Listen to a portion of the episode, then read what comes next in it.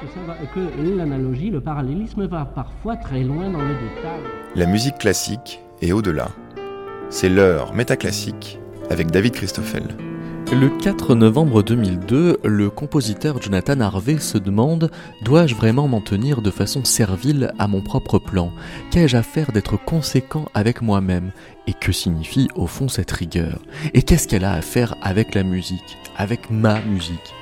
En 2007, la compositrice Shaya Chernovin donnait une conférence qui se terminait par cette réflexion au sujet des compositeurs contemporains. Nous ne sommes peut-être pas seulement des émissaires contemplant le présent en comparaison d'un passé, nous avons aussi pour rôle d'être une sorte d'appareil digestif mental, un subconscient élargi à l'intérieur duquel difficultés et matériaux contradictoires sont élaborés par l'entremise de rêves et sont également examinés, sous-pesés en préparation de l'avenir. Il semble y avoir au moins autant de manières de réfléchir à la composition musicale qu'il y a d'individus qui composent, d'autant qu'un musicien n'est pas toujours fidèle dans ses manières de composer à ses propres manières de réfléchir. En plus, et tant qu'à y bien réfléchir, les questions de réflexion sont-elles seulement des questions de manière? Au lieu d'aider la pratique, les détours réflexifs risquent parfois, une fois sur deux, ou plus souvent qu'il n'est peut-être souhaitable, de faire bifurquer le parcours artistique des compositrices et des compositeurs, et pourquoi pas même les perdre dans leur cheminement. Pour en débattre, nous recevons Nicolas Donin qui a publié aux éditions Drose un siècle d'écrits réflexifs sur la composition musicale, une anthologie d'auto-analyse de Janacek à nos jours, des auto-analyses réunies par le musicologue à qui Catherine Perret donnera la réplique depuis les réflexions sur la réflexion artistique qu'elle a pu développer dans l'essai Les porteurs d'ombre paru chez Belin en 2001.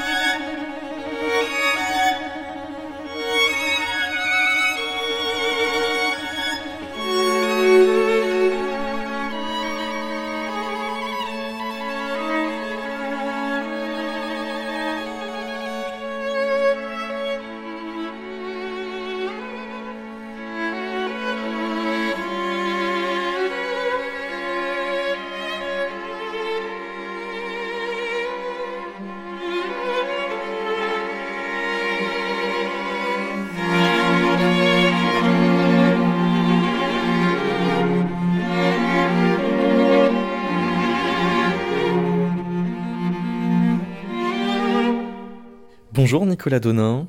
Bonjour David Christoffel. Vous publiez euh, chez Drose un siècle d'écrits réflexifs sur la composition musicale, anthologie d'auto-analyse euh, de Janacek euh, à nos jours. Alors le mot auto-analyse, il peut sonner comme de l'analyse musicale comme peut en faire un, musicologue, mais ça peut aussi faire un peu penser à, à la psychanalyse. à partir de quand est-ce que l'une des occurrences pourrait s'emboîter dans l'autre?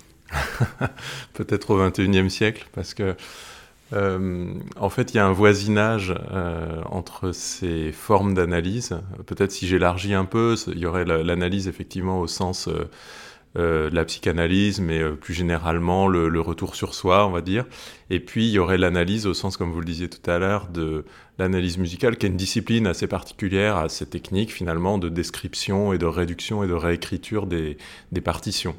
Euh, et euh, on imagine bien que si un artiste, en l'occurrence un compositeur, euh, doit se livrer à une expertise technique de ce style-là, il ou elle va le faire avec un point de vue très engagé. Si tout d'un coup il s'agit de le faire sur sa propre musique, alors là on peut même se demander ce qui peut rester du geste inaugural de l'analyse musicale, qui est une appropriation de l'œuvre d'autrui, si c'est la sienne propre.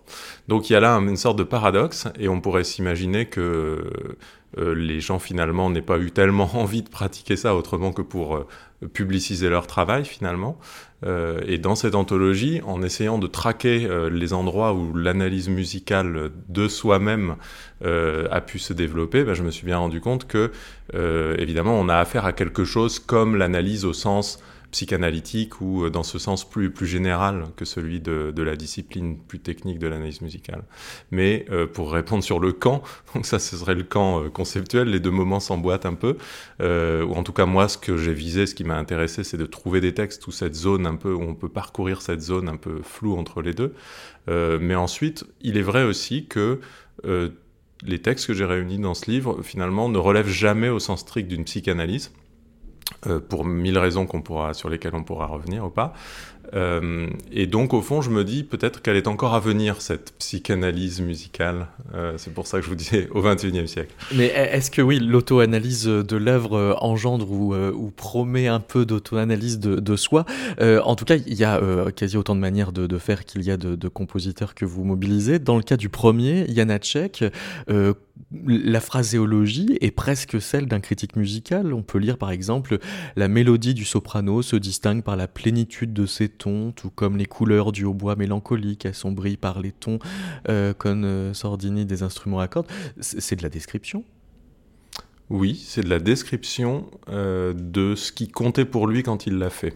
Mhm. En fait, ce texte-là, c'est un de ces textes où Janacek revient sur ses pas et essaye de se raconter à lui-même et faire connaître à son lecteur, en l'occurrence euh, une revue dans laquelle il, comptait publier ce texte-là, euh, quelque chose du processus de création. Donc souvent ce à quoi on a affaire, euh, on ne sait pas très bien si c'est l'œuvre qu'on est en train de décrire, en la mettant à part comme quelque chose d'étranger à soi, ou bien si c'est le processus et en fait les, petits, les, petits cailloux du petit poussé qu'on s'est laissé à travers l'écriture du, d'une partition. Il pourrait presque y avoir des, bouts de repenti, c'est-à-dire de, souligner ce qui pourrait ne pas avoir été suffisamment bien entendu. Moi, c'est ça qui m'excite hein, dans, les dans ces textes-là. Qu'ils disent l'œuvre qu'ils ont fantasmée. Bah, c'est quand on, quand on joue entre l'œuvre possible et l'œuvre avérée, en fait. Et donc, souvent, l'après-coup est un bon moment pour ça, bien sûr, parce qu'on se dit, mais alors, en fait, qu'est-ce que j'avais fait? C'était un titre que je voulais donner à ce livre. Euh, mes éditeurs n'ont pas voulu. Qu'ai-je fait? Euh, en, 2013, euh, des chercheurs de l'Université de Montréal, alors je les cite, Michel Duchesneau, Valérie Dufour et euh, Marilène Benoît-Otis, avaient composé un volume aux éditions Vrin qui s'appelait Écrit de compositeur, une autorité en question, qui montrait déjà que le compositeur qui s'auto-ausculte donne pas forcément des explications parce qu'il est déjà très occupé à souligner ce que l'œuvre n'a pas pu faire.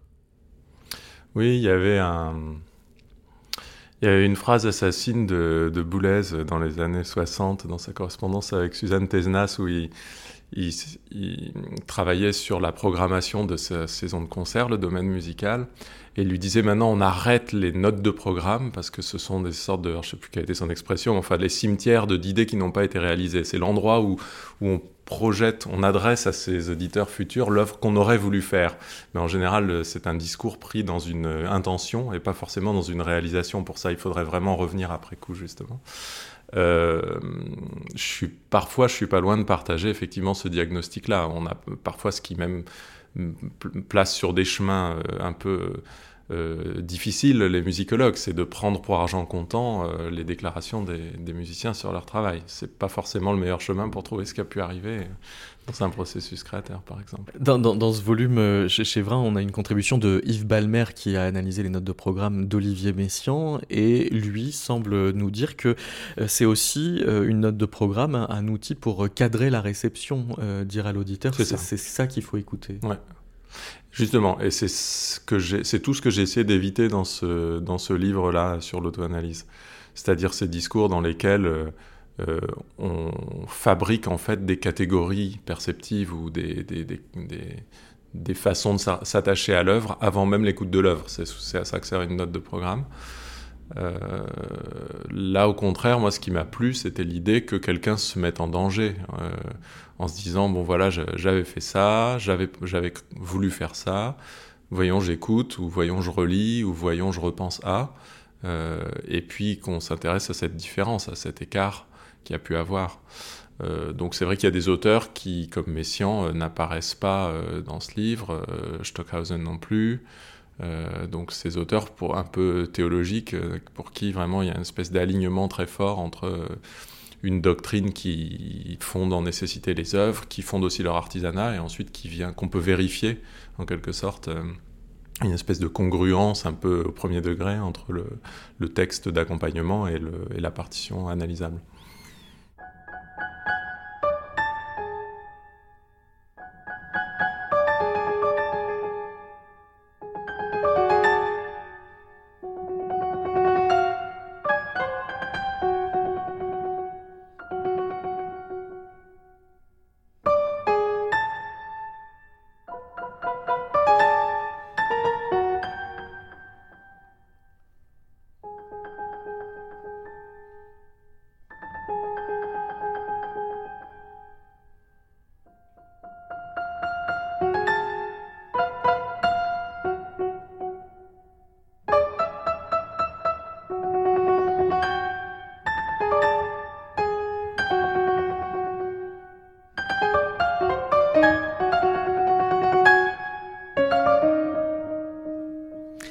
Comme il n'y a pas que euh, en musique que le discours des créateurs sur euh, leur process euh, peut avoir quelques influences, nous avons invité Catherine Perret. Bonjour. Bonjour.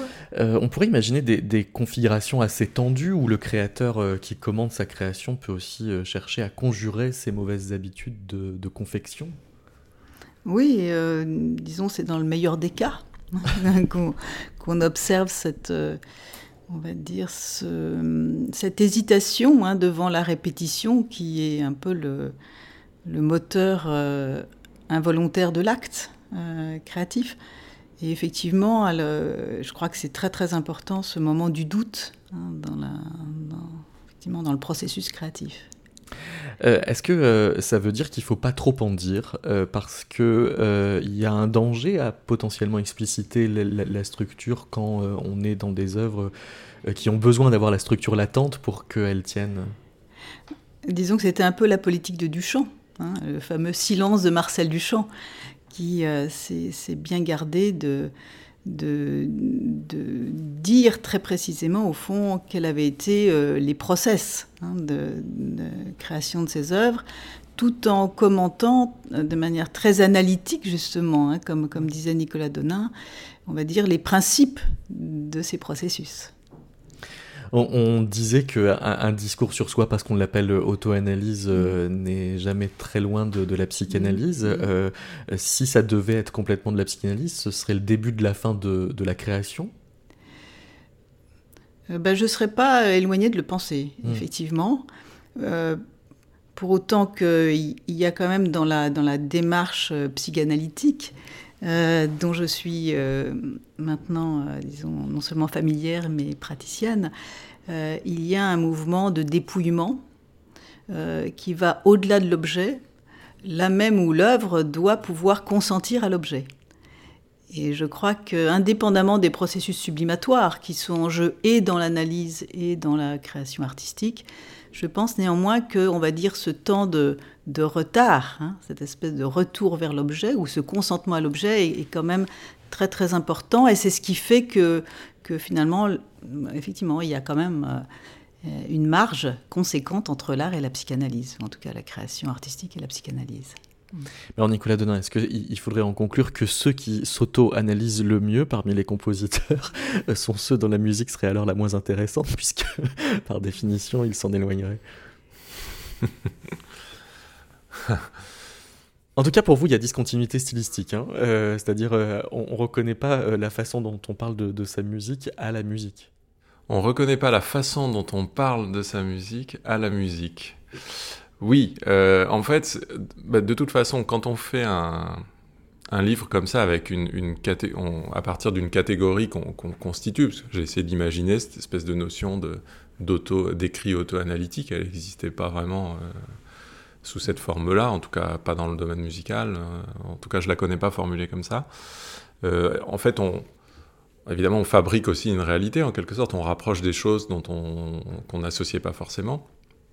Et donc, en fait, dans ce, dans ce livre, euh, on se retrouve à mettre les uns à la suite des autres des types de discours, des types d'options stylistiques, des types de rapports à l'écrit ou à la parole, parce qu'il y a aussi des entretiens oraux qui sont transcrits, euh, qui sont extrêmement hétérogènes, effectivement. Donc euh, il y a eu des gens pour euh, s'inquiéter en voyant mon sommaire à un moment donné du fait que oui, on, pourrait dire les choses simplement, je mettais des compositeurs de première ligue avec des compositeurs de seconde ligue un peu. il y avait des choses comme ça qui. Et puis je me suis, je suis même allé jusqu'à mettre euh, euh, des gens qui n'étaient pas compositeurs, notamment un psychologue de la musique qui a fait une expérience de pratique compositionnelle pour pouvoir mener à bien une, une réflexion, une expérience de pensée, et pour passer par une épreuve empirique. Euh, donc il s'est mis à composer lui-même et à, faire un rapport sur son propre euh, processus de composition.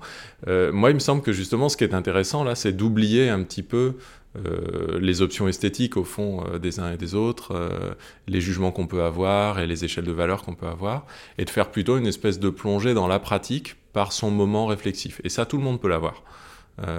les meilleurs comme les moins bons, les plus intensifs comme les, les plus dilettantes, les plus. Enfin, donc on est sur une autre question quelque part. Ce qui n'empêche pas ensuite, dans un second temps, de revenir et de se dire, mais alors finalement, euh, moi, personnellement, j'ai des, comme tout le monde, j'ai des passions et j'ai des dégoûts, euh, y compris parmi les compositeurs que j'ai rassemblés là. Je les ai pas pris parce que je les aimais. Donc en revanche, quand je reviens dessus, je me dis, mais alors finalement, euh, qu'est-ce qu'il y a de plus attachant, qu'est-ce qu'il y a de plus effectif, qu'est-ce qu'il y a de plus signifiant pour moi chez tel ou tel, eu égard à ce que je connais de leur œuvre, à ce qu'elle me fait? Voilà, donc on peut revisiter effectivement les textes comme ça. Mais il me semble que le, en tout cas tel que moi j'ai conçu ce livre, euh, l'idée c'est plutôt de neutraliser cette, cette question-là pendant un moment. Voilà. Toute l'énergie qu'on met euh, à, à, réfléchir sur euh, sa pratique, c'est forcément de l'énergie perdue pour la pratique elle-même? Moi, je dirais le contraire. Hein. Je dirais que, euh, et il me semble que ces, ces, bon, ces textes sont aussi, euh, ils diffèrent en tension. Hein, les textes que vous avez réunis, c'est ça aussi qui est très intéressant. Euh, non, moi je pense au contraire que toute l'énergie qui est mise dans, on va dire, qui est investie dans la, dans, la pratique, euh, elle, elle est, euh, on va dire, elle est comme une réserve qui va finalement pouvoir exploser, mais toujours avec un moment de retard, hein, avec un certain délai, dans, dans l'œuvre elle-même, bien sûr. Oui.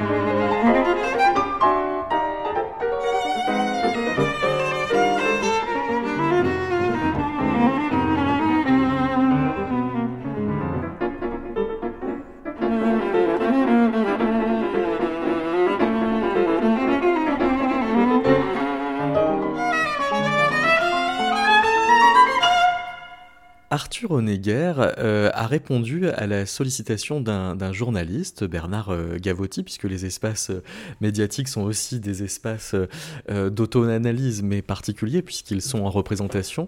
C'est pour un livre qui s'intitule Je suis compositeur, où il explique comment il travaille. Et Rémi Campos, qui, dans le, volume que vous avez coordonné, Nicolas Donin, présente ce texte, nous dit La situation d'interview qui aurait pu jouer le rôle de stimulant à l'introspection s'avère dans la plupart des cas une machine à cultiver des lieux communs véhiculés par les journalistes et dont il faut bien dire que les créateurs eux-mêmes euh, se contenteraient souvent. Ça veut dire que euh, quand euh, c'est pour être le représentant de, soi-même, on est alors à un endroit de généralité qui peut que foirer? Je laisserai à Rémi la responsabilité de ce qu'il a écrit. En fait, là, moi, j'étais en train de réfléchir exactement à ça. Je me disais, bon, on va commencer à parler d'une interview et on est en train de faire une interview, donc qu'est-ce que, qu'est-ce qui, qu'est-ce que j'en tire, quoi? Et donc, tant qu'à être dans l'auto-analyse, faisons du, du, méta et de l'autotélique. Il est évident que je suis pas en train de vous dire des choses que j'avais totalement préparé de vous dire il est évident pour moi, au moment où je le fais, que j'ai des choses à faire passer ou des, ou des chemins que je sais que j'ai tendance à emprunter, mais aussi d'autres que je vois absolument pas venir, parce que justement, on n'est pas des machines, que vos questions, je les connais pas, et que ainsi de suite. Donc, il me semble justement, moi, pour revenir à ce texte de, cet entretien que j'aime beaucoup entre, entre Honegger et, et Gavotti, que on voit affleurer de temps en temps justement quelque chose d'autre dans ce texte-là. Donc en cela, je suis d'accord globalement avec ce qu'écrit Rémi Campos que vous venez de citer. il faut l'entendre aussi avec l'idée que le lieu commun, est pas, sa, sous sa plume à lui, en tout cas, n'est pas une chose négative. Tout il faut passer par des lieux communs, c'est pas forcément un souci. Euh, mais en même temps, euh, il n'y a pas que ça, et je trouve que effectivement le, petit petite citation que vous faisiez euh, ne rend pas totalement justice au fait que dans un texte comme celui-là, il y a aussi un peu de surprise, il y a aussi un peu des choses que, au fond, Honegger n'a pas tellement dû dire ailleurs. Voilà. C'est-à-dire que ce sont euh, de fait des, écrits qui peuvent être sollicités pour leur vertu de médiation, euh, mais que euh, la fonction pédagogique qu'ils peuvent remplir est plus ou moins intériorisée par les, artistes, les, compositeurs. Et, et c'est pas parce que c'est plus ou moins intériorisé que c'est plus ou moins réussi mmh. finalement. C'est pas corrélé. Mmh. Oui, tout à fait. Moi, je crois que ce sont des. D'abord, c'est un peu des documents. Hein. Moi, je l'ai vraiment lu comme ça. Euh, avec toute une dimension où on sent que les artistes qui parlent essaient de, un peu de laisser filer. Hein, euh, de laisser filer. Euh, et en ce sens, ça n'a pas de, en, tout cas de fonction didactique, absolument pas. et qu'ils essaient surtout, je trouve, de se brancher sur une dimension d'eux-mêmes qu'ils ne contrôlent pas. Hein, c'est ça qui est très intéressant dans ces textes, c'est qu'il y a, comme vous disiez au début, euh, Nicolas Donin, qui prennent des risques, hein, et je trouve qu'effectivement, ils prennent des risques. Euh, en laissant parler finalement à travers les mots, aucun d'eux n'est un écrivain. Hein. Alors certains sont plus ou moins habiles, mais euh, d'autres disent bien qu'ils écrivent avec une certaine réticence. Il y a même un texte qui se conclut en disant j'en ai, finalement trop dit. Euh, il se prête à un médium, l'écriture, qui n'est pas le leur. Et en ce sens, effectivement, euh, il laisse, euh, voilà, il laisse échapper des choses qui leur, qui leur échappent de manière, voilà, de manière absolument structurelle, on va dire. Hein. Et ça, c'est assez beau, je trouve, hein, cette humilité aussi des, des, musiciens de faire ça. Et, ce qui échappe, mm. c'est un surplus de vérité ou ça peut être juste un lieu commun? Bon, j'allais dire peu importe. Enfin, peu importe parce que d'une part, je, pense comme Nicolas Donat que les lieux communs euh, euh, ne sont pas, euh, disons, antinomiques de la vérité, presque j'allais dire bien au contraire, euh, en tout cas d'une certaine euh, forme de vérité. mais je trouve que ce qui est surtout intéressant, c'est le caractère essai, hein, au sens presque de montagne de la chose, hein, c'est-à-dire au fond, voilà, dire je, hein, dire je. Et, c'est intéressant parce qu'au fur et à mesure du volume, je trouve que ce, lâcher subjectif est de plus en plus important. et ça, c'est intéressant. Mm. Euh, vous citez, euh, Catherine Perret, Lacan, euh, le sujet est ce qui se nomme. mais au passage, vous commentez aussi Malarmé pour expliquer que celui qui explicite ses manières, l'artiste, cherche alors à s'empêcher de devenir le pantomime de lui-même. C'est-à-dire que dans ce dédoublement de, de lui-même à se dire ce qu'il fait, mm. il, risque de, de, de se faire pantin. Mm. oui, alors effectivement, là, vous, revenez sur le, texte que Mallarmé a consacré à ce fameux mime, hein, euh, cette pantomime de Pierrot mimant Colombine en train de mourir et mourant de mimer euh, la mort de, la femme qu'il aime, euh, avec cette sorte de vertige. Hein. Je pense que le, modèle chez Mallarmé, c'est moins, on va dire, celui d'une réflexivité, on va dire, simplement euh, spéculaire, hein, mais c'est plutôt un vertige où, on va dire, de, boucle en boucle, euh, ce qui se conquiert, c'est le, sol même de la langue, hein, et je pense, ou le sol même, ou le socle même du geste pour la pantomime. Et, donc, en ce sens, c'est pas, pas de la spécularité, c'est un autre type de réflexivité. Hmm.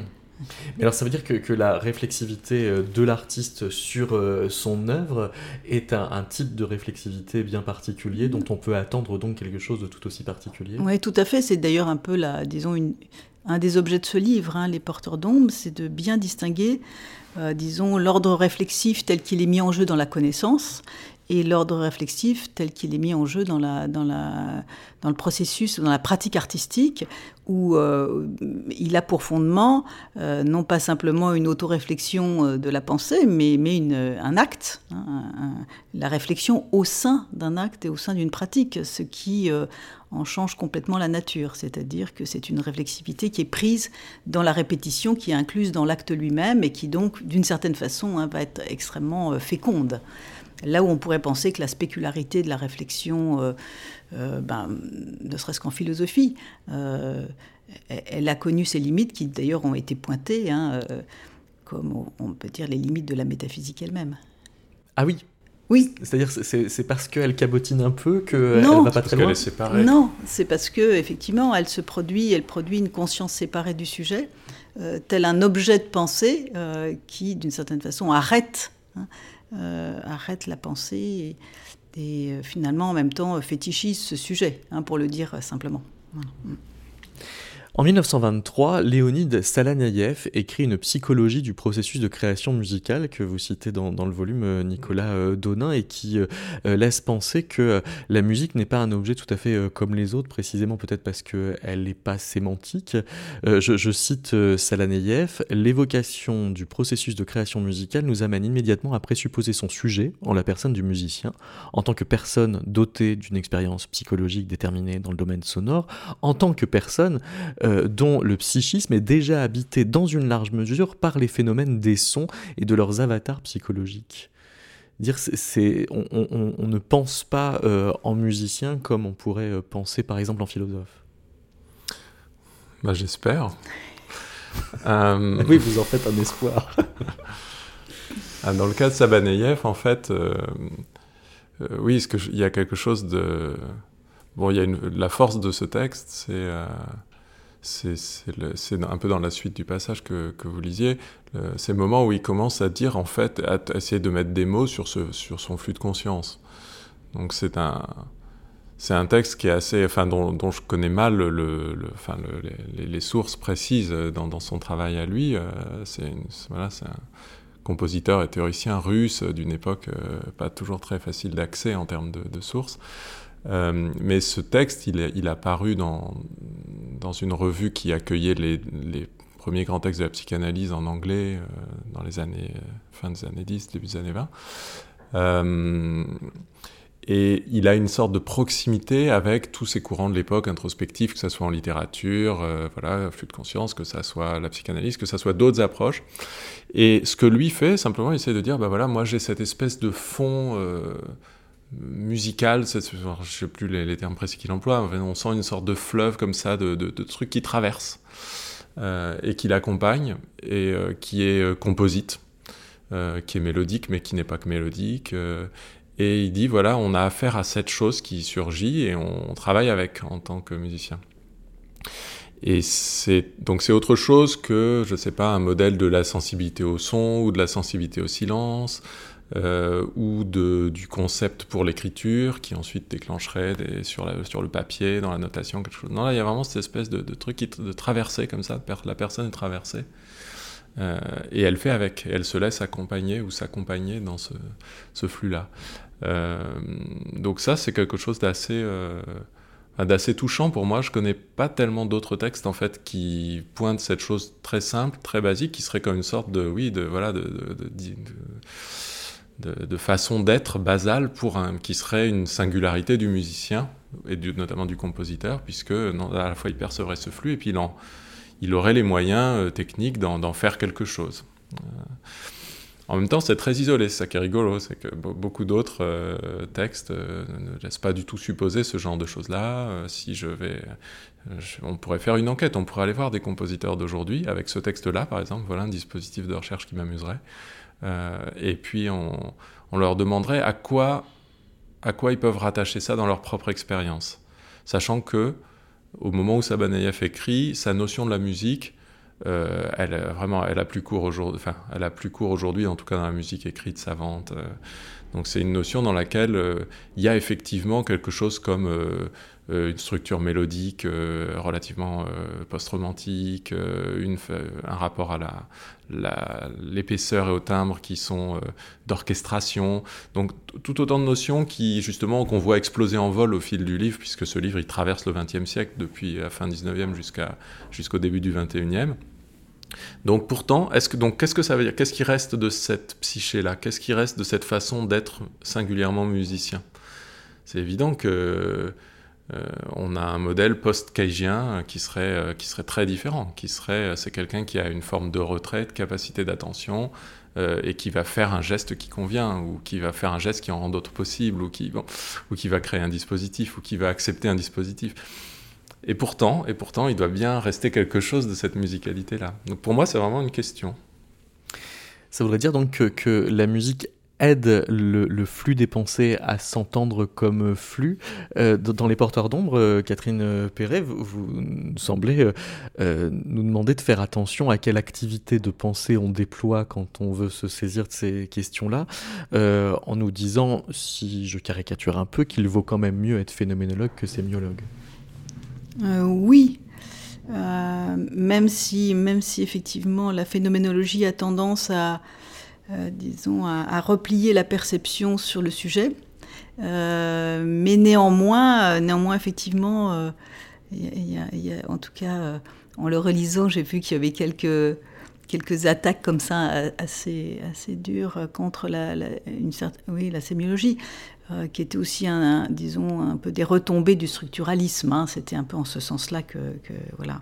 Vous écrivez par exemple la sémiologie ne voit dans les pratiques symboliques que des effets d'intentionnalité signifiante sans en discerner les véritables enjeux, qui sont des enjeux de manipulation du réel et sans en mesurer les véritables moyens.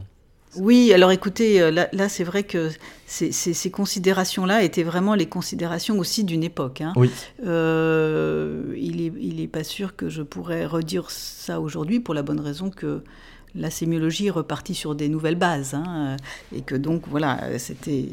Euh, mais en tout cas, je pense que pour, pour la sémiologie euh, dont il était question à l'époque, euh, oui, peut-être que pour moi, elle s'articulait quand même, disons, dans le livre en tout cas, elle est, elle est considérée comme un héritage de la psychanalyse euh, elle-même euh, sous, euh, on va dire, sous domination structurale, hein, donc ou structuraliste.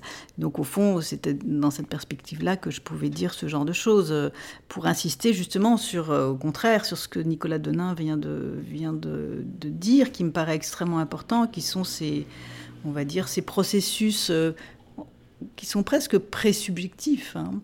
Euh, de pensée euh, dont il doit bien rester quelque chose, effectivement, et que pour moi, les, disons, les formes d'analyse d'œuvre qui, tendent à, supprimer euh, cette couche archaïque dans les processus artistiques, eh bien, ils ratent peut-être l'essentiel.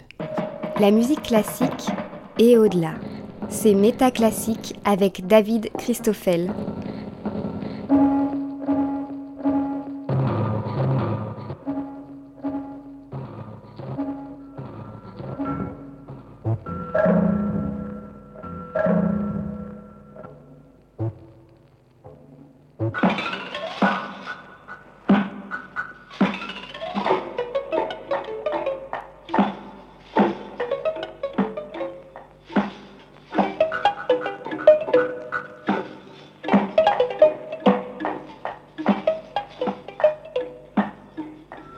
Nicolas Donin, dans le cas de, Pierre Schaeffer, vous euh, publiez euh, euh, des pages d'un journal de 1948 qui accompagne ces premières expérimentations qui vont ensuite être fondatrices de ce qu'il appelle la, musique concrète. Donc là, on a l'élaboration intellectuelle d'une théorie qui est à la fois une théorie musicale et une théorie de, l'écoute, qui vont, c'est ça, poser les fondations d'une esthétique.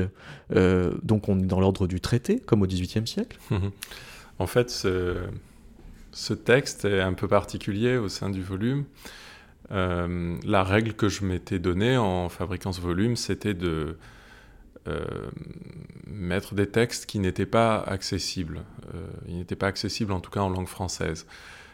donc les textes de ce livre soit sont inédits, soit sont des traductions de, de, textes qui, voilà, qui, dont c'est la première traduction française.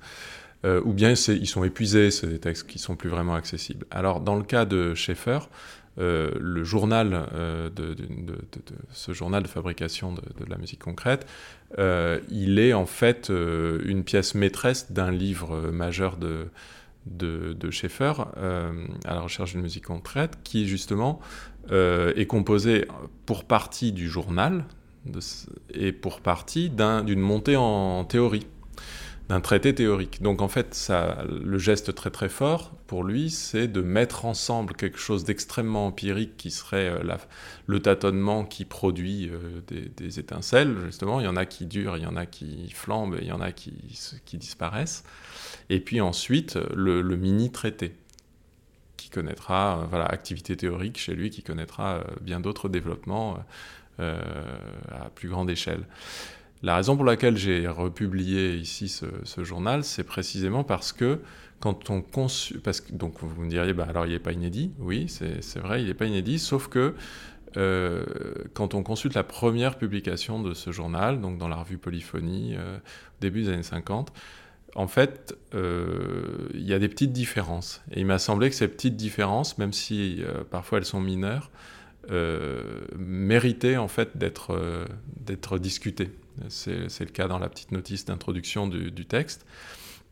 Et ça me permettait aussi d'inclure ce texte-là, qui est sans doute, euh, qui serait dans le, top 5 euh, des, textes auto-analytiques s'il fallait en citer. Donc euh, j'étais content quand même qu'un texte aussi célèbre puisse trouver sa place sous une forme un peu autre. les petites différences, elles sont notamment de date. Et c'est assez marrant donc de voir que dans la version finale, celle qu'on connaît sous forme de livre, euh, eh bien, il a, il a changé les dates, quoi. Donc, il, nous raconte une histoire. S'il a besoin de nous faire comprendre très, de façon très claire et presque didactique cette logique du tâtonnement qu'il revendique et cette espèce de priméité de la rencontre technique entre une personne et un environnement qu'est le studio. Euh, et la place des ratés, la place des surprises et la place. Donc voilà, ce texte-là, il fait jouer, euh, en tout cas la, version qu'on donne ici, elle fait jouer ça. C'est-à-dire qu'est-ce qui en fait était vraiment euh, plus originaire chez Schaeffer euh, dans cette pratique-là? On peut que le deviner. On n'a pas retrouvé pour le moment des, sources sur vraiment la jeunesse de ce texte-là. Donc j'aimerais voir les entrées j'aimerais voir comment ça a été écrit. Est-ce que ça a été vraiment écrit complètement après coup, un ou deux ans après? Est-ce que ça a été écrit sur une base de prise de notes au fur et à mesure du travail en studio? Pour l'instant, on ne le sait pas. Ce serait encore plus instructif. Le seul indice qu'on a sur le fait qu'il y a fabrication même de la surprise et de l'empirique, c'est qu'il y a ces petites modifications de, texte euh, et de date euh, entre les deux versions. Euh, le fait qu'il s'agisse euh, d'un journal euh, fait que la, montée théorique est un peu retenue. Il y a, un autre cas dans, le volume qui est celui de Gérard Pesson, qui tient aussi journal, qui ne fait pas montée théorique alors qu'il semble quand même assumer une promesse heuristique à l'intérieur de, journal, puisque lui-même va le publier avec un différé permanent. C'est ma faute. C'est qu'il soit différé? Non. non, que ça ne soit qu'une promesse. Euh, parce qu'en en fait, il nous promet absolument pas une montée théorique de quoi que ce soit. C'est juste un homme qui tient son journal tous les jours probablement, toutes oui, mais les semaines, le publie lui-même. Depuis, non, mais en fait, il a publié deux années du journal ou trois années, je sais plus, ou quelques années, enfin bon, sous forme de livre, une fois. Et puis euh, deux, trois fois, il y a eu comme ça des parutions euh, locales de petits extraits pour une telle ou telle revue. Et moi, je suis arrivé avec mes gros sabots en lui disant ah, ce serait bien, j'aime bien son journal, euh, ce serait bien, mais euh, il faudrait regarder euh, un passage du journal dans lequel il y aurait vraiment justement quelque chose comme une, proximité avec les, errances du processus de création. C'était ça qui aurait été le plus pertinent et, par rapport au projet du livre. Et il m'a dit, écoutez, je suis vraiment pas sûr qu'il y ait ça dans mon journal. Je le savais d'ailleurs parce que quand on lit son, son journal publié, on voit bien que c'est vraiment profondément un diariste. Ça n'a peut-être aucun rapport avec son activité compositionnelle. Alors il se trouve qu'il est compositeur, donc il écrit aussi sur ce qui lui arrive en tant que compositeur. Mais comment savoir donc dans toutes ces entrées Donc c'est un mélange entre, euh, je sais pas, des journaux euh, des années 80 qu'on peut lire d'auteurs et puis euh, et puis le journal d'Amiel en fait. Il a des sortes de modèles un peu anciens que parfois il, lui arrive de citer, donc des, grands journaux, des débuts d'autobiographie, voilà. Et donc, bah, comment savoir si quand il va manger au resto berbère à côté de chez lui, il n'est pas en rapport avec son travail créateur, tout autant que quand il nous dit j'ai fini la mesure 180, j'ai ramé. Donc là, il y a vraiment une, euh, quelque chose d'élusif. Et quand on a parlé ensemble pour euh, choisir le, texte, euh, il m'a dit que je vous donne les passages qui m'ont l'air le plus de rentrer dans ce que vous cherchez, mais à vous de voir s'il ne faut pas resserrer autour de ces moments-là. Puis plus j'ai travaillé sur la chose, plus je me suis dit, mais en fait, ce texte-là, jamais il parlera de ce que, j'attendais quelque part, ou de l'espérance que je provoque chez le lecteur, et chez vous aussi, visiblement. Et en même temps, c'est intéressant, ce manque et cette, grande question sur, mais en fait, quand c'est partout et nulle part, euh, est-ce que ce texte, finalement, il, fait partie du volume ou est-ce qu'il n'est pas la première borne à l'extérieur du volume, l'endroit où on se dit, bah, en fait, un compositeur peut écrire tous les jours sur sa vie et son travail sans que ça soit réellement auto-analytique Pour moi, ça reste encore une question pour ce texte-là. Et je me suis dit que ça valait la peine de le publier rien que pour ça. Mmh. Mais alors, oui, Catherine Perret, je voulais vous poser la question est-ce qu'il y a un risque que ces discours euh, restent plus techniques qu'esthétiques? Mhm. C'est euh, ce que semble euh, nous dire Foucault, sauf que c'est un faux risque, puisque finalement, ils sont toujours les deux à la fois. Oui, je dirais ça, mais pour enchaîner avec ce que, ce que disait Nicolas Donin, moi, j'ai été très intéressée par le texte de Pesson. Alors, au début, déçu, effectivement. et puis, en, euh, tout en lisant et, j'ai vu qu'il y avait cette affaire du retard. C'est-à-dire, il est en retard, mm. il est en retard, on lui etc. Il organise le retard. Et je me suis dit, ça c'est formidable. C'est-à-dire, je ne le crois pas un instant lorsqu'il dit, euh, je subis le retard. Moi, je pense qu'il organise le retard. Ou ça organise. voilà, voilà, ou ça organise. Hein. Et ça, ça m'a vraiment intéressé par rapport à, euh, notamment à toute la perspective du champion, hein, de, faire du retard un principe même du processus artistique, hein, de retarder, retarder, retarder, retarder au maximum le, moment de, on va dire, de, production de l'objet, si d'ailleurs il y a objet. Et moi, j'ai trouvé que j'étais très intéressée par, euh, disons, la fausse innocence hein, euh, de ce journal, qui effectivement a une tonalité un peu mondaine. Mais alors, votre question, oui, effectivement, je pense que disons, c'est difficile de, dissocier le technique de l'artistique. Enfin, à mon sens, c'est même impossible. Enfin.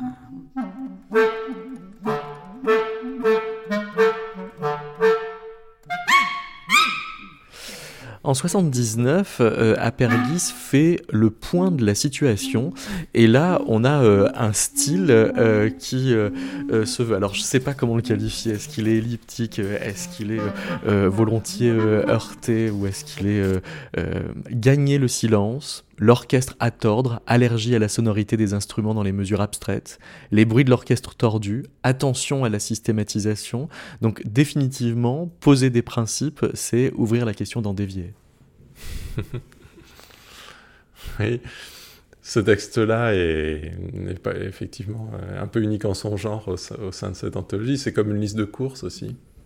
C'est un anti-programme. Euh, alors, euh, il est composé de ce texte. Il y a deux, il y a, deux parties. En fait, il y a une partie, je l'ai pas, je l'ai pas dit dans l'introduction, euh, mais quelqu'un me l'a fait remarquer à, une fois le livre paru. Il y a une partie en fait qui commence comme un texte de Schoenberg qu'il recopie en fait, mais qu'il complète. Et un texte justement dans lequel Schoenberg énumère, typologise des, des, catégories vraiment d'écriture musicale. Euh, donc en fait, c'est un jeu euh, tellement bien fait, caché, simple, que je l'avais même pas vu en l'éditant, euh, avec aussi une tradition finalement, en l'occurrence donc un, geste de, travail théorique d'un compositeur qui, le précède. Donc, et en même temps, voilà, il y a cette qualité aphoristique où effectivement, il suffit d'avoir dit une chose pour être en mesure d'en départir, d'en dévier, de, de, ne pas la suivre. Donc en cela, je vois ce texte-là comme une sorte de... comme sur une crête un peu. C'est-à-dire, euh, on voit quelqu'un qui est arrivé jusqu'à un certain point et qui se met face à ses propres goûts et dégoûts pour les assumer et les ayant dit, passer à autre chose probablement. C'est sans doute ça qui s'est passé. C'est comme si réfléchir à sa pratique d'artiste, c'est déjà œuvrer quoi qu'il en soit. Enfin, c'est encore désœuvrer la sémiologie. Alors, c'est dire de toute façon ça fait œuvre. Mm. Oui, en tout cas, ce, texte d'Apergis qui est, qui est aussi, je trouve, euh, stylistiquement, euh, il appartient à une époque, hein, euh, disons, ces, programmes, hein, côté un peu péréquien aussi. Hein, c'est aussi un peu la rhétorique d'une époque. Il, est, il, est, frappant à cause des, de, on va dire, du choix c'est qu'on voit bien qu'il n'y a, pas de processus artistique sans, choix et que le moment du choix est, presque le plus décisif. C'est prendre un, bleu ou un vert. Bon, alors euh, voilà, qu'est-ce qu'on fait mm. pour commencer hein, Et puis on prend, on voulait prendre le vert, finalement on prend le bleu. Alors qu'est-ce qu'on fait? On choisit le bleu quand même. Voilà. Mm. et toutes ces choses-là qui sont vraiment essentielles du commencement. Euh, pour ça, je trouve que ce texte est très, euh, très parlant sur ce, moment de la crête du choix qui, qui qui est au point de départ de la pratique, mm, des décisions de la pratique. Dans ces exercices euh, d'explicitation, on suppose que le médium n'est plus suffisant pour faire euh, médiation. Il y a une question que vous posez à un moment donné dans Les Porteurs d'ombre, c'est comment dire la médiation en occultant le médium sous couvert de lui donner la portée transcendantale de la langue? Mm. Qu'est-ce qu'il faut répondre? Oui, alors effectivement, euh, disons ce, ce, livre Les Porteurs d'ombre, il est écrit aussi un petit peu à, un moment de l'histoire, euh, on va dire, des, arts euh, plastiques et des arts visuels. C'est à ce moment où, euh, disons, le, le, principe ou, disons, ou la croyance dans l'autonomie du médium est en train de, finalement de s'effacer. Hein. D'une part parce que la plupart des pratiques émergentes mixent les différents médias, et d'autre part parce que, eh bien, on a pu avoir un Richter déjà qui a dit qu'il faisait de la photographie pour faire de la peinture, etc., euh, etc. C'est-à-dire que euh, l'autodéfinition du médium, enfin toute la toute la perspective greenbergienne hein, sur, euh, au fond, le, une sorte de finalisme hein, dans le processus artistique qui viserait à, exalter la pureté du médium. Euh, euh, c'est une page qui, s'est tournée il n'y a pas très longtemps d'ailleurs. Elle se tourne à la fin des années, on va dire, 70, hein, 60, 70. Bon. Et donc la question, c'est évidemment de, enfin, en tout cas dans ce livre, pour moi, la question c'était de, repenser ce, concept de médium artistique euh, à un moment où euh, on ne pouvait plus identifier euh, le médium et, on va dire, la, technique, ou en tout cas le, type d'art hein, de référence, hein, peinture, sculpture, environnement, cinéma, etc. On pouvait, ou photographie, bon, on, pouvait plus, on ne pensait plus dans ces termes-là. Et pourtant, il me semblait qu'on ne pouvait pas laisser tomber ce concept de médium. Et, et, le bouquin a été fait effectivement pour essayer de le repenser à nouveau frais.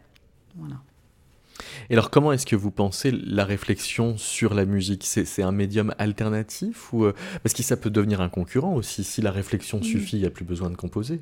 alors justement, ça, ça a été un de mes grands, disons, euh, euh, pas surprise parce que je le savais, mais je l'avais oublié. Hein. à quel point, moi je suis absolument pas spécialiste hein, de théorie musicale et à quel point euh, les artistes que vous, que, vous invitez, enfin, ou les textes que vous invitez dans votre recueil plutôt, euh, on voit bien que pour ces artistes, écrire de la musique est une évidence. C'est-à-dire qu'il n'y a pas, voilà, il n'y a pas du tout de question euh, sur le signifiant musique. Hein. tous, hein, ils écrivent de la musique. Là où dans le champ des arts plastiques et visuels, eh bien, on ne peut plus parler de peinture, on ne peut plus parler de sculpture, enfin, euh, on ne peut même plus parler d'art. Hein. Parler d'art est devenu problématique. C'est-à-dire que le, concept d'art lui-même est, devenu, disons, une sorte de point d'interrogation que chaque artiste se pose à lui-même finalement. Et, en ce sens, alors là, c'est très très frappant de voir à la fin du XXe siècle ou au début du XXIe à quel point, euh, là, il y a une divergence entre ce qui s'est passé dans le champ des arts visuels et ce qui s'est passé dans le champ de, la musique, avec cette, cette suspicion hein, où les, les, les, artistes dans le champ des arts visuels remettent en cause, on va dire, l'intégrité même de leur, hein, de, leur, de leur référent, là où les musiciens, non, ils, bah, ils écrivent de la musique. alors ce serait vraiment interrogé, j'aurais tendance à penser que euh, mais c'est vraiment, alors là, une hypothèse strictement spéculative, c'est que dans la mesure où l'objet musical est avant tout subjectif, enfin il est intérieur, euh, il n'a pas du tout été soumis, ou du moins moins soumis que l'objet plastique, qui est un objet, euh, disons, externe, a connu avec le développement du capitalisme, la marchandisation de l'art et cette impossibilité qu'ont eu les artistes plasticiens d'ignorer que il fabriquait des produits, hein, des produits qui se vendaient. La question du fétichisme, elle ne peut pas se poser pareil. Voilà. Euh, je crois que la, question du fétichisme, elle ne se pose pas du tout pareil. Vraiment.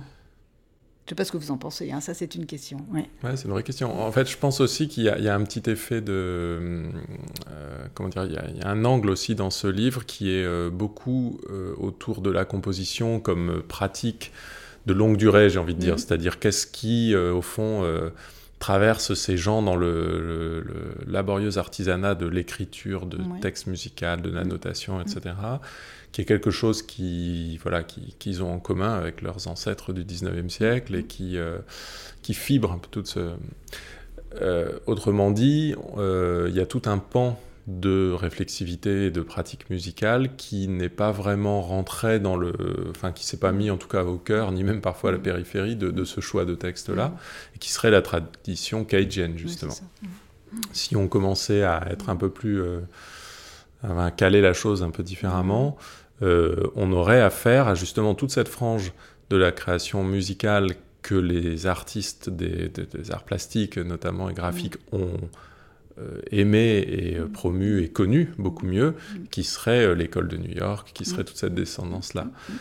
mais justement, pour, pour, pour un Cage qui est une sorte d'ancêtre commun, autant pour les musiciens que pour les, que pour les, les artistes visuels, on a 50 compositeurs pour qui, effectivement, il n'y a pas de question. Alors, Adorno leur avait quand même bien dit, voilà, on peut plus composer comme le pommier produit des pommes.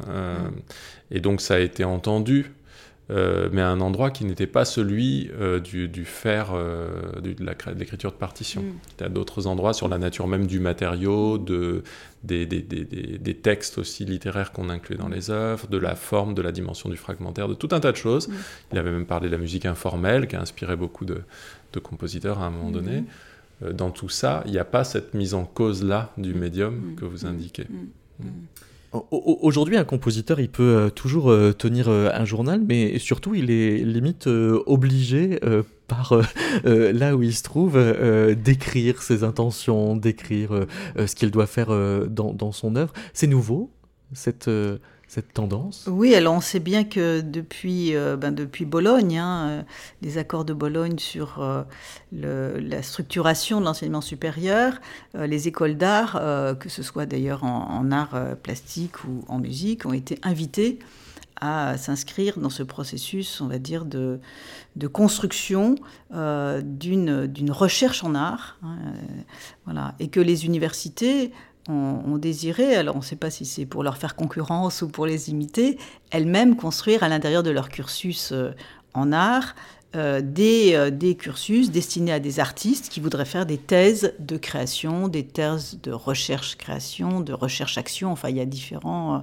différents noms pour ça, de telle sorte que, disons, dans, l'idéal de ces thèses, ou du moins dans, leur programme, il y a l'idée que euh, le jeune artiste, euh, désireux d'avoir une thèse, qui maintenant d'ailleurs est absolument nécessaire, en tout cas dans le champ des arts visuels, pour pouvoir aspirer à un poste en école d'art. Hein. Donc euh, quasiment tous les jeunes artistes, s'ils veulent continuer à enseigner leur pratique et à la transmettre, sont obligés d'en passer par la thèse.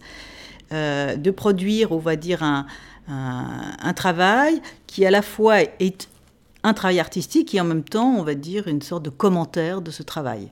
Ce qui, évidemment, n'est pas sans poser euh, main problème. parce que c'est forcément euh, moins spontané. La, catégorie d'auto-analyse, Nicolas Donin, ne se situe pas du tout au même endroit Non, je crois qu'elle se situe ailleurs et que justement elle a, elle aurait peut-être un rôle à jouer euh, dans l'évolution, euh, qui est très forte depuis quelques années euh, de, ce, champ de la recherche en art institutionnalisé et, et, académique, parce que il y a une grande difficulté à maintenir de front euh, une activité artistique qui, est, au cœur euh, d'une vocation ou d'une voilà, d'un mode de vie, je ne sais pas. Euh, et puis une dimension de théorisation qui peut ou peut ne pas du tout être partie prenante de cette pratique. Donc on a une diversité de, sens que peut prendre le, le geste théorique pour les artistes qui n'est euh, comment dire, qui est en quelque sorte aplati par cette injonction euh, nouvelle de, de, produire une thèse. Qui doit produire une thèse est bien obligé de passer par un écrit plus ou moins consistant, plus ou moins substantiel. Bon. Donc c'est comme si au fond euh, il devenait étrange d'être pleinement, d'être pleinement artiste sans volet théorique fort. ce qui a toujours existé, même dans les moments de modernité les plus ambitieusement théoriciennes et tapageuses. Euh, donc là, il y, a une sorte de paradoxe. Et pour moi, l'auto-analyse, euh, elle vient justement se loger à un endroit où on est euh, contre la théorie. Alors on est peut-être tout contre, comme dans la phrase de Sacha Guitry, contre, tout contre. mais quand même, on n'est pas au même endroit parce que il n'y a pas de dimension prescriptive, il n'y a pas de dimension, je dirais d'abstraction. Voilà, il n'y a pas de dimension d'abstraction au premier plan. Il peut y avoir un potentiel d'abstraction, mais ce dont il s'agit dans l'auto-analyse, c'est d'abord de revenir sur soi et de dire, euh, c'est une sorte d'exercice de sincérité par rapport à soi d'abord, euh, et puis de, de dire voilà, j'ai ce matériau-là, j'ai ce paradoxe-là. C'est une pensée très paradoxale, c'est une pensée irrésolue souvent. Euh, et euh, avec une forte dimension euh, descriptive, mais une description qui est faite pour être appropriable. C'est pas une description qui va se, qui va se terminer en impasse nécessairement. C'est une description qui fait, d'ailleurs, je l'ai déjà vérifié sur des compositeurs qui ont lu ça, de se dire ah bah tiens, bah oui, c'est vrai que dit comme ça, moi aussi en fait j'ai déjà connu, ou je suis pas du tout comme ça, ou etc. etc. Donc cette auto-analyse, elle est pas c'est pas de l'auto justement enfermement, je pense, euh, et en ce sens-là, elle a la même ouverture sur un monde, sur un collectif que ce qu'on attend de la recherche en art, mais elle n'a pas, euh, il n'y a pas cette notion de se transformer en théoricien sans en avoir développé euh, ni la vocation, l'envie, la pratique. c'est un métier théoriser, donc c'est difficile à improviser. De même qu'on ne demande pas aux théoriciens de devenir artistes pour les besoins de faire une thèse on n'a pas à demander à tous les artistes de devenir théoriciens. Voilà, donc l'auto-analyse pour moi c'était une solution, c'est une réponse aussi euh, à cette difficulté-là, parce que personnellement, à titre personnel, euh, je suis horrifié euh, par cette histoire de recherche en art imposée et par les modalités qui, sont, qui font débat et qui font rage. En revanche, je suis tout à fait heureux si des artistes qui ont une ambition particulière de passer par le médium discursif, théorique, etc., par une médiation réflexive sur leur travail, puissent le faire, effectivement, et que ça soit pas la norme. Voilà. Parce que mettre des euh, modalités de, validation de la réflexion sur l'art, euh, qui sont celles de, l'université ou, de l'institution, c'est forcément euh, formater cette réflexion. Ah oui, oui, à mon avis, on, va vers... enfin, si, si, on continue dans ce sens, on va vers un, assèchement de la création euh, voilà, presque inéluctable. Je, pense que euh, les jeunes artistes sont obligés d'en passer par là, mais c'est très précieux de produire des catégories comme celle de l'auto-analyse pour leur donner les moyens d'un dégagement et aussi d'une légitimité, euh, disons, dans le champ du discours partagé. Et ça, ça me paraît très très important. Je crois que c'est vraiment, vraiment cette académisation de, du, champ de l'art est un, danger euh, très, très fort, très réel. Mm. Un contre-récit réflexif est donc possible.